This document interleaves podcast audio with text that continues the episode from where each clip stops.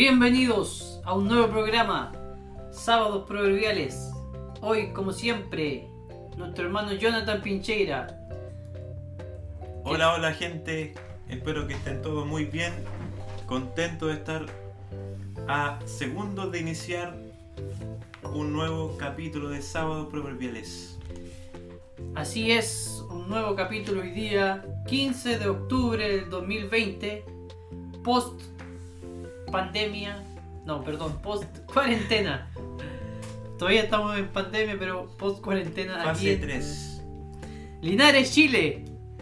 Hoy día Jesús y la ira, Upa. un tema que a algunos aquí presentes les toca. Jesús y la ira. Eh, como siempre nos puede escuchar todos nuestros programas eh, del libro de la Biblia, perdón, Mateo hemos estado estudiando últimamente en iBox, Anchor, Spotify y Apple Podcast. Y puedes seguirnos en nuestras redes sociales como Ministerio ICP en Facebook y en Instagram y también en YouTube Ministerio ICP Linares. A nuestro hermano Jonathan lo puedes seguir en Instagram como Jonagol-90. Jonagol. Y a mí como Nepro Juan Pirrutia. El proverbio del día. Hermano Jonathan. En La Reina Valera, 1960. Proverbio 23, versículo 1 y 2. Cuando te sientes a comer con algún señor, considera bien lo que está delante de ti y pon cuchillo a tu garganta. Cuando te sientes a comer con algún señor, considera bien lo que está delante de ti y pon cuchillo a tu garganta. Esto de poner cuchillo en la garganta es como decir, refrénate, o sé educado y no comáis tanto. Exactamente. No seas glotón, en otras palabras. Así es, un hermoso proverbio y muy adecuado para nosotros los comilones. Bueno, sin más preámbulo, Saludamos a nuestro auspiciador, hermano Juan Pablo. saludamos a nuestro auspiciador, Zuko, el día de hoy, ¿Limonada? o limonada. Bien. Muy rico hoy día. Puede ir a cualquier supermercado y comprarlo. Y negocios también. Zuko con nosotros. Prontamente más auspiciadores. Sin más preámbulo, el tema de hoy, Jesús y la ira. Mateo capítulo 5, del versículo 21 al versículo 26. Hermano Jonathan. Amén.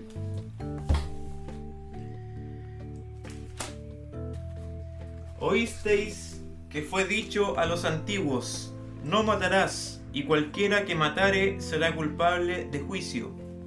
Pero yo os digo que cualquiera que se enoje contra su hermano será culpable de juicio, y cualquiera que diga necio a su hermano será culpable ante el concilio, y cualquiera que le diga fatuo quedará expuesto al infierno de fuego.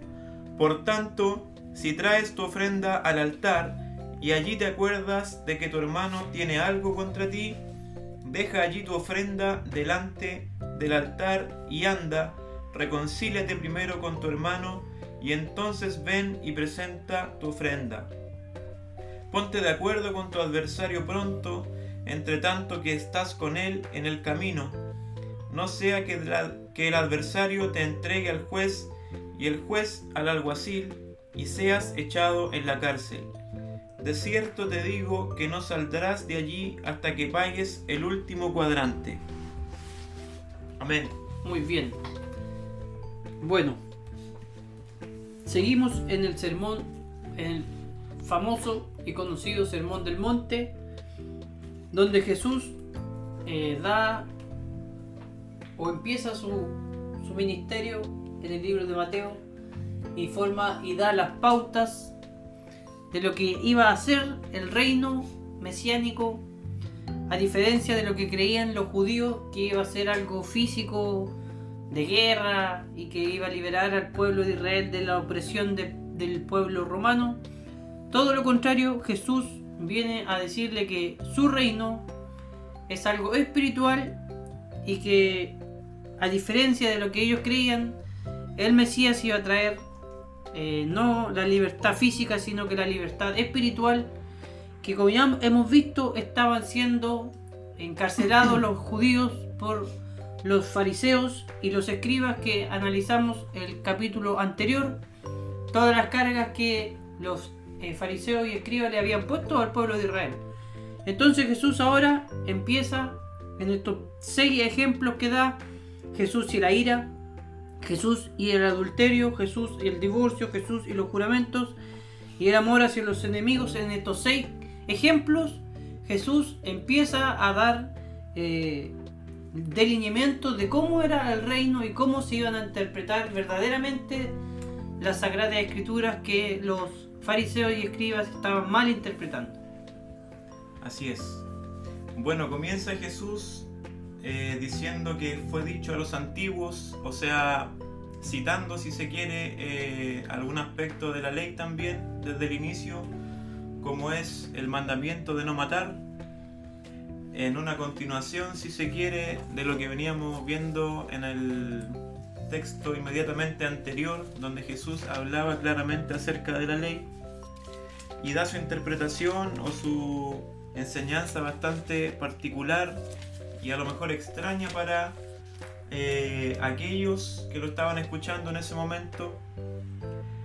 Rescatar que si bien el título es Jesús y la ira, como sabemos los títulos eh, no son inspirados por Dios o, no tenemos que guiarnos en ellos para sacar una conclusión porque este texto que vamos a estudiar nos habla eh, de varios aspectos, no solamente de lo que es la ira o el enojo, eh, sino que también hay otros temas relevantes, por ejemplo una Biblia que tengo yo en la casa, SBU, Sociedades Bíblicas Unidas, que me regaló un hermano hace ya 15 años más o menos, todavía la conservo Dice, dice el texto sobre el homicidio, por ejemplo, en este, en este pasaje. Por lo tanto, no creamos o no crean la audiencia que vamos a hablar solamente de la ira, sino que también hay otros temas, eh, temas que se desprenden de este texto. Bueno, yo quiero hacer un pequeño alcance con respecto perdón, al primer versículo, el versículo 21, a la frase que dice, oísteis que fue dicho a los antiguos. Y aquí Jesús no está haciendo referencia a la ley de Moisés. No está haciendo referencia a lo que escribió Moisés o los profetas. Ni en los salmos ni en ninguna escritura del Antiguo Testamento. Lo que está haciendo referencia Jesús era lo que se decía o lo que decían los fariseos. Que es muy distinto a lo que está escrito en la Biblia. O en, el Pentateuco o en los profetas. No es al mandamiento de no matar. Exactamente, porque dice, oísteis que fue dicho cuando Jesús cita la escritura, nosotros lo vemos, por ejemplo, en, los primeros eh, capítulos o programas que hicimos acerca del libro de Mateo, cuando tuvimos eh, la tentación de Jesús, para citar a las escrituras, Jesús dijo, escrito está. Después dijo, escrito está también. Entonces, cada vez que Jesús, y lo vemos a lo largo de todo el Nuevo Testamento y donde Jesús habla cuando Jesús citaba la escritura, decía escrito está, porque estaba escrito. Pero aquí no dice eso, no dice escrito está. No estoy diciendo que no esté escrito no matarás, sino lo que Jesús está aquí recriminando era lo que se decía acerca del mandamiento no matarás. Por eso dice, oíste que fue dicho. O si no diría, escrito, está. está. Entonces, a lo que apunta Jesús es a lo que interpretaban los fariseos, las personas que estaban escuchando acerca del mandamiento no matarás. Hermano Jonathan. Y en ese caso, ¿qué era más específicamente lo que eh, decían los fariseos respecto de esto? ¿Viene lo, que viene más adelante o hay algún...? Claro, o sea, los fariseos estaban mal interpretando la escritura y le estaban diciendo a los judíos que el hecho de que tú mataras a alguien te, te condenaba. Solo el hecho de que tú mataras a alguien. Pero ¿qué pasaba, como él dice, Con, lo- con el enojo. Con el enojo. con la ira? ¿Qué pasaba con eso? Muy buen apunte, hermano Juan Pablo. Yo quiero rescatar, eh, bueno, lo que dice Jesús inmediatamente después. Yo también rescataba que, según el, la ley, aunque usted ahora me está diciendo que no era eh, tan certero que estaba hablando de la ley, sino que de, del pensamiento fariseo, De la interpretación de la ley. de la interpretación. En el Antiguo Testamento, si mal no entendí, cuando una persona mataba a otra, esa persona también debía morir. Exactamente. Era un- una ley. Así es. Como nosotros tenemos las leyes, en Israel exigía la pena de muerte. Sí, también eh, otras, otras cosas que a lo mejor nosotros no las seguimos y no lo hacemos en Israel y se hacían. Así es. Y dice más adelante, pero yo os digo que cualquiera que se enoje será culpable de juicio. Y aquí inmediatamente yo eh, puedo sacar en conclusión que el matar, que es algo visible, algo por supuesto, por supuesto malo ante los ojos de Dios y de, y de cualquiera a que esté a mi alrededor, el enojo que es algo quizás más, más interno que yo puedo tener, más oculto, hacia otra persona está al mismo nivel de tener algo malo en la práctica. O sea, si yo mato a alguien, hago mal, hago algo malo, pero si yo tengo algo en mi corazón, como puede ser el enojo, la rabia o cualquier mal sentimiento, Jesús lo coloca al mismo nivel en cuanto a condenación. Y eso creo yo es muy relevante en estos días de que no nos dejemos llevar por lo externo para saber si estoy bien o estoy mal o estoy cerca o lejos del Señor, sino que poner atención en qué hay dentro de mí. Exactamente. Yo no soy eh, especialista en leyes de Chile, pero no sé qué es más eh, juzgado o qué le da más pena. Por ejemplo, si yo mando a matar a alguien, ¿quién es más, quién es, a quién sobre quién más cae más pena sobre el que mató o el que mandó a matar? El que mandó a matar no apretó ningún, ningún gatillo ni nada. Mandó a matar nomás. El, el intelectual. El intelectual recae entonces mayor peso sobre el que, en este caso, ejecuta eh, el asesinato. Habría que investigarlo. Que investigarlo, pero a lo que voy es que si no fuera más, fuera así como tú dices, ambos tienen una gran responsabilidad, tanto el que pensó como el que actuó. O sea, y esto también se ve aquí reflejado en que Jesús está tratando de ponerle a los judíos, haciendo, hacerles ver de que lo importante de no matarás es el sentimiento. Sentimiento. El sentimiento de que en el fondo y lo que la ley trata de decirnos son las pautas y no eh, tan tajante como ya lo habíamos visto en el capítulo anterior. Así es. Y hablando de sentimientos, los sentimientos los tenemos en nuestro corazón, en nuestra alma, y afloran, o puede que también seamos capaces nosotros de cubrirlo con acciones que no necesariamente lo reflejan. Por ejemplo, los fariseos ayunaban, diezmaban, daban limosna, guardaban el día del Señor, tenían buenas acciones, podríamos decir, tienen buenos sentimientos porque están dando una limosna, pero interiormente, ¿por qué la están dando? Porque dentro de ellos está la bondad, está el ser una persona piadosa, misericordiosa, o hay un sentimiento a lo mejor de querer ser reconocido, como sabíamos que pasaba en ese caso. Entonces, yo saco conclusiones de que como cristianos hoy en día tengamos cuidado de que eh, nuestras buenas obras eh, visibles sean el reflejo de un, de un corazón sincero, de un alma, de un corazón que tenga los frutos del Espíritu y que no seamos eh, similares a lo que le pasaba a estos personajes que Jesús los cataloga de una forma muy fea como, como sepulcros blanqueados, porque exteriormente habían cosas eh, buenas, pero interiormente había un vacío, había una oscuridad y tenemos que tener cuidado y sacar ejemplo para nuestra vida. Así es, exactamente. Lo importante es, más que las cosas visibles, es lo que hay en el interior del corazón del ser humano. El versículo dice, 2 dice, pero yo digo que cualquiera que se enoje contra su hermano será culpable de juicio, y cualquiera que diga necio a su hermano será culpable ante el concilio, y cualquiera que le diga fato quedará expuesto al infierno de fuego. Yo quiero hacer otra aclaración aquí porque no a ver, dice, pero cualquiera que se enoje contra su hermano, ¿nos podemos enojar los cristianos?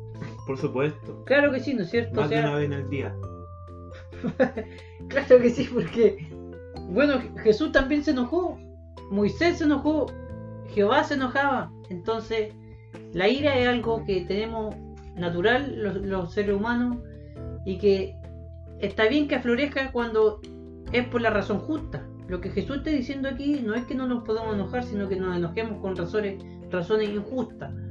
Si yo veo que le están pegando a una anciana, obviamente me voy a enojar. Si no me enojo sería estaría mal. Pero no pequéis. Pero no pequéis, exactamente. O sea, Efesios 4:26. Efesios 4:26. Entonces, a lo que voy es que el cristiano puede enojarse, pero por una razón correcta. Tanto así que, insisto, Jesús se enojó, Moisés se enojó, con el hombre más manso del mundo se enojó. Yo siempre me llamó la atención cuando leí ese pasaje que hizo que los israelitas se tragaran el, oro, el oro que habían construido el becerro, se lo tragaran tan enojado estaba y después mató no sé cuántas personas porque se airó por una razón correcta. Y así también nosotros debemos airarnos por razones y motivos correctos. No como aquí dice Jesús que contra nuestro hermano por una, por una razón incorrecta. Y por último, quiero sobre este versículo, eh, que la persona que comete esto, esto de tener odio en su corazón, de tener rencor, quedará, como dice, expuesto al infierno de fuego. Algo tremendo, un castigo muy grande que solo está asignado para aquellas personas que no tienen a Jesús en su corazón y que son dominadas por el odio y el rencor. Así es. Hablando de este versículo, en una primera instancia, lo que podríamos eh, concurrir nosotros sería en enojarnos, en que nosotros estuviera el, el problema, el error, porque el enojo está en uno, hacia el otro, Después dice cualquiera que le diga necio. Y buscando el significado de necio, aparecía la palabra raká, y que significaba que era alguien que creía que no había Dios. Y que por esa falta que es se consideraba grave dentro del pueblo, tenía que ir ante el concilio o ante el Sanedrín y cualquiera que le dijera fatuo, ya ese la palabra iba a quedar expuesto al infierno de fuego. Y fatuo es la, palabra, del día. Eh, entonces tiene toda la razón la alabanza cuando dice, dice el necio en su corazón, Dios no existe. Así es. O sea, el necio es la palabra que la persona que no cree en Dios. El versículo 23 dice, por tanto, si traes tu ofrenda, o sea, en conclusión, acerca de la ira, o sea, acerca del enojo, dice, al altar, y allí te acuerdas de que tu hermano tiene algo contra ti, deja allí tu ofrenda delante del altar y anda, reconcíliate primero con tu hermano y entonces ve y presenta tu ofrenda. ¿Qué tiene para decirnos acerca de estos dos versículos que acabamos de leer? unos dos capítulos acerca de cada versículo. Bueno, yo saco en conclusión que para Dios es mucho más importante, vuelvo a repetir, nuestro interior que nuestro exterior. Visiblemente, si yo paso a ofrendar dentro de un servicio, dentro de una comunidad, a, simple vista pueden decir, este hermano lo está haciendo bien, como decía anteriormente, hay en su corazón bondad, el querer dar, podríamos decir incluso este tiene el don de dar porque continuamente está ofrendando, se está presentando ante el altar del Señor, pero Jesús coloca un, un alto y dice que si nos acordamos de que tu hermano tiene algo contra ti, anda y reconcíliate primero con tu hermano. O sea, ¿quién tiene que dar el paso siempre? Nosotros. Exactamente. Dice que el hermano tiene algo contra nosotros, pero nosotros tenemos que ir a reconciliarnos, a poner la otra mejilla si se quiere, o a humillarnos ante nuestro hermano, a demostrarle el amor. Y yo también me hago esta pregunta, ¿hacia dónde nosotros estamos enfocando el significado de ser un buen cristiano? ¿Será un buen cristiano los parámetros que nosotros establecemos, nosotros que somos parte de una congregación, en que hayan ciertas actitudes o cierta obra o ciertos requisitos externos para decir Este fue un este es un buen cristiano. Por supuesto que el ofrendar o el tener buena, buena obra, actitudes, ayuda o es un complemento, pero no olvidemos lo más relevante que es nuestro interior. Entonces, ¿cuántas veces ojalá Dios nos libre de haber eh, pasado al altar? Y con esto quiero decir, presentarnos ante el Señor y hacer nuestras actividades. Pero cuántas de aquellas veces, si bien a lo mejor parecimos haberlo hecho bien o haber estado bien ante el ojo del resto, a lo mejor en nuestro corazón nos acordamos, tal hermano tiene algo contra nosotros, o nos acordamos de algún pecado o de alguna situación en la cual estemos en deuda ante el Señor, fuimos capaces de dejar hasta ahí esa obra y de presentarnos ante el Señor y reconciliarnos. Exactamente, toda la razón. A lo mejor nos salimos un poco del tema en lo que quiero decir ahora, pero igual quiero hacer el comentario de, de que cómo, cuáles, cuáles son nuestros parámetros para decir qué persona es buena o qué persona es más cristiana. Y yo pienso que estamos equivocados en tratar de mirar las cosas externas, porque como estamos viendo, eh, nada de lo externo o muchas cosas de lo externas puede ser que nos digan nada de lo que realmente somos Exacto, a eso quería llegar. yo pienso de que nosotros debemos mirarnos primero, tratar de reflejarnos con lo que hizo Jesús y cómo fue Jesús. Y si esa persona espiritualmente se parece a Jesús, entonces podríamos catalogarlo como un buen cristiano. Pero ¿cómo, cómo se ve eso? Es donde está el problema, porque incluso una persona puede ser milagro y no estar eh, siendo semejante a Jesús, porque dice que incluso lo- lo- las personas que no son cristianas pueden hacer milagros. Entonces, a lo mejor es algo tan espiritual y tan eh, Delicado. delicado ver qué persona es realmente lo que es.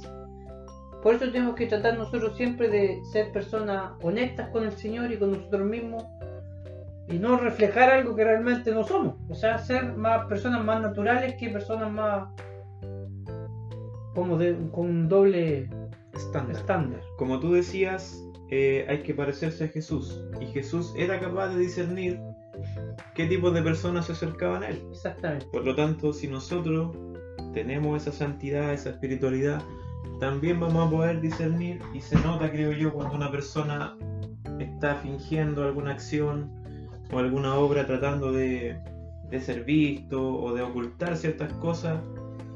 Yo creo que Dios nos da a entender cuando es así y cuando es sincero. Por lo tanto, yo creo que más que todo es eh, poder compartir esto, que obviamente es una, algo basado en la escritura, en las mismas palabras de Jesús, que nos preocupemos de nuestro corazón, de cómo está nuestra vida interior.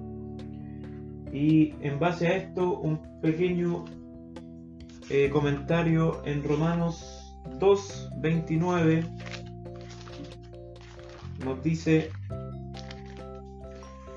sino que es judío el que lo es en lo interior, y la circuncisión es la del corazón, en espíritu, no en letra, la alabanza del cual no viene de los hombres, sino de Dios. Hablando Pablo acerca de los judíos y de la ley, nos deja en claro que el hombre interior y como dice aquí la circuncisión del corazón, ¿no es cierto?, es la clave y desde ahí partir, por tener un corazón limpio, donde la presencia del Señor pueda eh, ser depositada, donde el fruto del Espíritu pueda empezar a, florecer y eso lo vamos a reflejar en nuestra vida cotidiana. El último alcance, hoy día ya llevamos, no sé, 5 o 6 meses sin congregación y ahí queda eh, al margen el poder catalogar a una persona cercana o lejana a Dios por su asistencia o por su talento desarrollado dentro de la iglesia o por su puntualidad, por su vestimenta, por cualquier cosa externa. Hoy en día eso no lo tenemos a la vista, no está disponible, no lo estamos llevando a la práctica, por lo tanto nos queda claro que cuando estamos solos, cuando estamos dentro de nuestras cuatro paredes, cuando nadie de nuestro de nuestro cuerpo de, hermanos nos mira, cuando estamos solos y podemos hacer o lo bueno o lo malo, se refleja si realmente somos, eh, somos o no buenos cristianos también. Exactamente. Bueno, eh, con respecto a esto mismo que tú dices, ahora que no estamos congregando, uno se da cuenta de aquellas personas que iban a la iglesia y que se congregaban más que por servirle a Dios porque tenían a Cristo en su corazón, sino que lo hacían por responsabilidad, porque les gustaba el coro, les gustaba tocar guitarra, entonces se sentían bien ahí, pero cuando no lo pueden hacer, dejan de, servirle al Señor porque ese era, su, ese era su servicio al Señor. Y uno entiende, y a la luz de la palabra, eso es un pequeño parte del servicio al Señor. O sea, la vida espiritual de uno no se ve en la iglesia, sino que se ve en, en la casa, en el trabajo, en la escuela, donde uno esté, uno tiene que reflejar que tiene Cristo en su corazón. Y como tú dices, eh, eso realmente va a reflejar lo que la persona en el interior lo refleja al final con las cosas exteriores. El versículo 24 dice, habla también acerca de la ofrenda esta que acabamos de leer y nosotros no estamos tan relacionados con la ofrenda que como se estaban relacionados los judíos, ellos tenían muchas ofrendas, varias ofrendas. Entonces eh, era común para los judíos estar en esa situación, de, estar ofrendando algo, harina, eh, un, animal eh, o dinero. Y nosotros no estamos tan acostumbrados a esto, pero el principio es el mismo en, nuestra congregación, en la congregación donde ahora la, la gente ofrenda, es el mismo si llevamos alguna ofrenda, sea de dinero o no, tenemos que dejar ahí la ofrenda y primero ir a reconciliarnos con nuestro amigo. Y el versículo 25 26, ya casi terminando el programa, dice: Ponte de acuerdo con tu adversario pronto, entre tanto que estás con él en el camino. No sea que el adversario te entregue al juez y el juez al alguacil y sea sellado a la cárcel. De cierto te digo que no saldrás de allí hasta que pagues el último peso. Básicamente, como dice, con tu adversario mientras estás con él en el camino, o si tengo algún problema, en el momento, ojalá solucionarlo, no eh, extenderlo a lo mejor, bueno, sabes que no me voy a arreglar contigo, nos vamos a ir a un juicio o vamos a hablar con tal persona y este problema, discusión se va agrandando y al final no nos lleva sin duda a nada bueno y como cristianos tenemos que buscar eh, la paz, como dice anteriormente, dejar todo e ir donde nuestro hermano y solucionar el problema. Y bueno, estamos llamados a que este enojo, como dice un versículo que generalmente estamos eh, mencionando, que no se ponga el sol sobre vuestro enojo, que ojalá sea si tenemos algún problema, rencilla, lo más breve posible y estar en paz con nuestro prójimo.